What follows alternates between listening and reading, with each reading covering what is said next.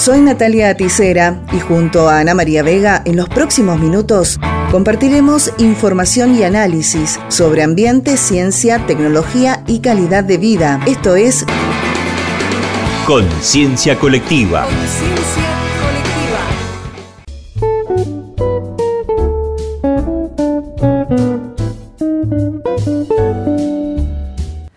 Bienvenidos y bienvenidas. Perú busca reparaciones económicas por su mayor desastre ecológico. Este desastre involucra a la petrolera española Repsol, que está acusada por el derrame de al menos 12.000 barriles de petróleo en el mar peruano, según señalaron desde la empresa, producto del oleaje producido por la erupción de un volcán en Tonga, al otro lado del Pacífico. Afectó a más de 700.000 habitantes, en su mayoría pescadores, que vieron su trabajo truncado porque aún las playas y los peces continúan contaminados. El que fuera descrito en Naciones Unidas como el mayor desastre ambiental de la historia de Perú ocurrió el 15 de enero pasado, cuando según investigaciones, operarios incurrieron en negligencias al descargar petróleo desde el barco italiano Mare Doricum a la Pampilla, en un primer momento Repsol reconoció el derrame, pero aseguró que se trataba solo de algunas decenas de barriles.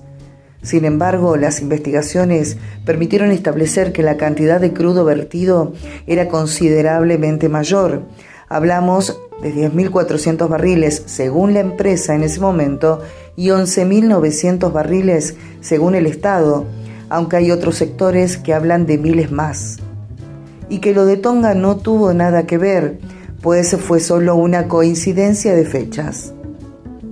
Julián Palacín, presidente del Instituto de Defensa de la Libre Competencia y la Propiedad Intelectual, organismo estatal que se encarga de la demanda, rechazó por supuestamente inexactos los dichos de Repsol, en el sentido de que todo avanza bien y que la empresa ya había logrado acuerdos con unos 4.600 damnificados y dejó limpias por completo 28 playas a las que solo le falta el visto bueno del Estado. Compartimos con ustedes un informe del canal Mega Noticias de Chile, donde explican lo acontecido a comienzos del año y su impacto con el pasar de los meses. Justiano Hualpa tuvo que reinventarse para sobrevivir. Hace seis meses que este pescador no puede ganarse la vida en el mar por un derrame de 12.000 barriles de crudo que contaminó la costa central de Perú. Ahora vende conejos, pero apenas le alcanza para lo básico. Con el derrame del petróleo perdimos nuestro empleo y del momento nosotros ya hemos quedado en cero. Tengo seis meses desempleado y prácticamente no recurro de nada. En un buen día de pesca ganaba hasta 40 dólares, pero ahora recibe solo 8 por cada conejo. Como se trata de mascotas y no alimentos, tienen menos demanda que el pescado. Yo estoy en rojo, no puedo sacar un préstamo, no puedo buscar un financiamiento financiero de las entidades bancarias. Eso me perjudicó tremendamente porque yo no estoy laborando. Entonces ahorita me están llamando para decirme, señor, pague su cuenta, pague su cuenta. Y yo no tengo de dónde pagarle. Calificado como desastre ecológico por el gobierno peruano, el derrame ocurrió el 15 de enero mientras el buque tanque Mare Doricum de bandera italiana descargaba crudo en la refinería La Pampilla de Ventanilla de la petrolera española Repsol. La compañía atribuyó el hecho a la agitación del mar por la erupción volcánica ocurrida en Tonga al otro lado del Pacífico. El derrame afectó a más de 700.000 habitantes, en su mayoría pescadores, y obligó al cierre de una veintena de playas y decenas de comercios. Las olas volvieron a su color esmeralda en la playa Cabero de Ventanilla cerca de la refinería, pero los pescadores aseguran que siguen sin poder trabajar porque los peces todavía están contaminados. En mi familia ha habido eh, infecciones, de la pesca que hemos tenido, del mismo petróleo, ¿no? los mismos daños que se han ocasionado. Las muestras, los datos indican que todavía hay una gran cantidad de, eh, petróleo dentro del ambiente y esto va a perdurar en el tiempo.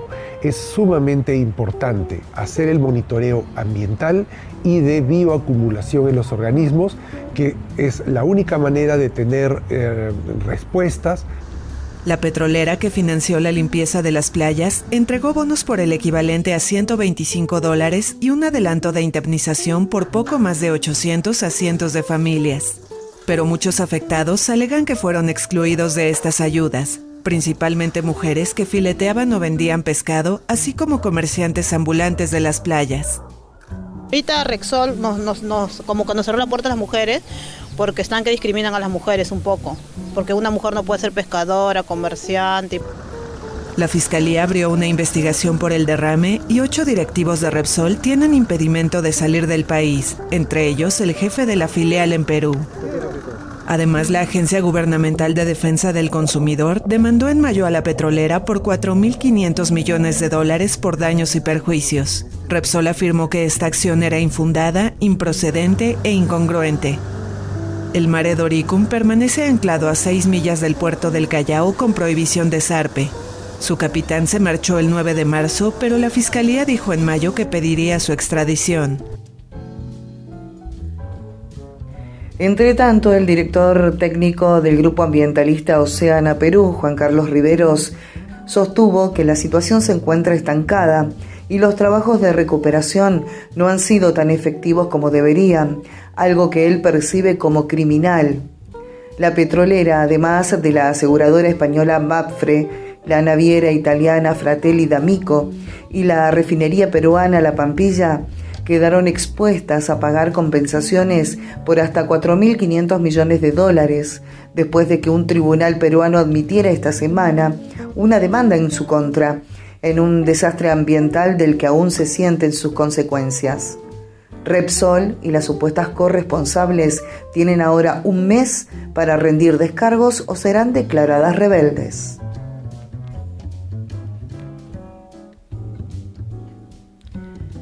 El agua de lluvia ya no es potable como muchos piensan. Según un nuevo estudio de la Universidad de Estocolmo, el agua de lluvia ya no es potable en ninguna parte del mundo porque está contaminada por sustancias químicas tóxicas que se propagan por la atmósfera. Estas sustancias son contaminantes producidos en grandes cantidades por el ser humano y son peligrosos para la salud humana y los ecosistemas. Este informe de Ecointensa de la agencia TELA cuenta los datos de la investigación y nos invita a tomar conciencia de lo que provocamos en el ambiente.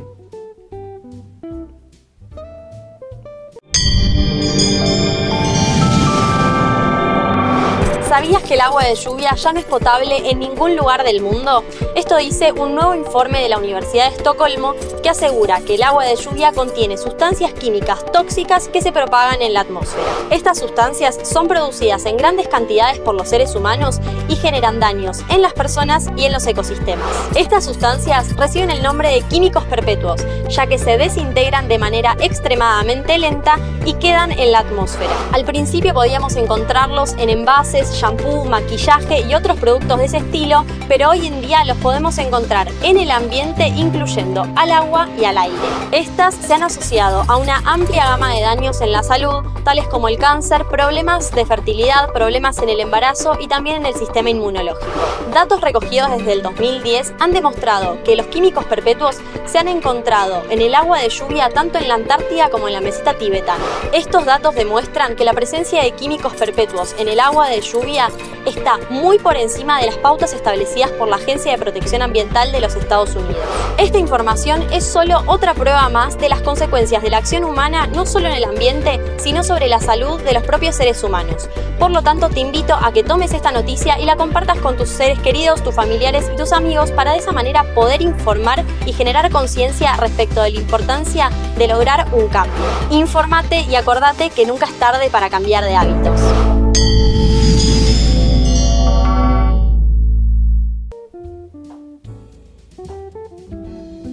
Hacemos un poquito de historia de un día muy importante. ¿Sabías que desde 1901, cada 29 de agosto, nuestro país celebra el Día del Árbol?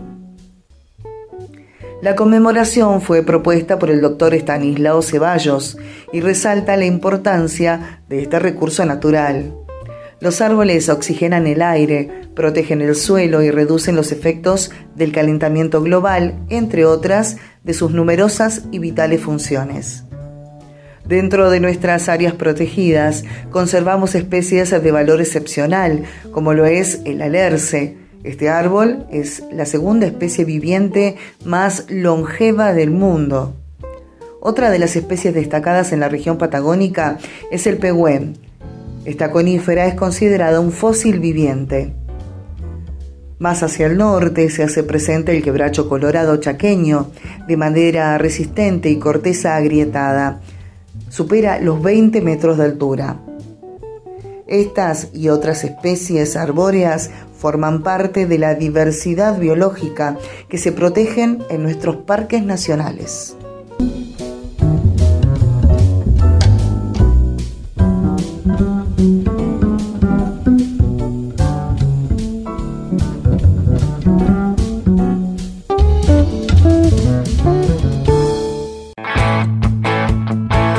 Esto fue Conciencia Colectiva.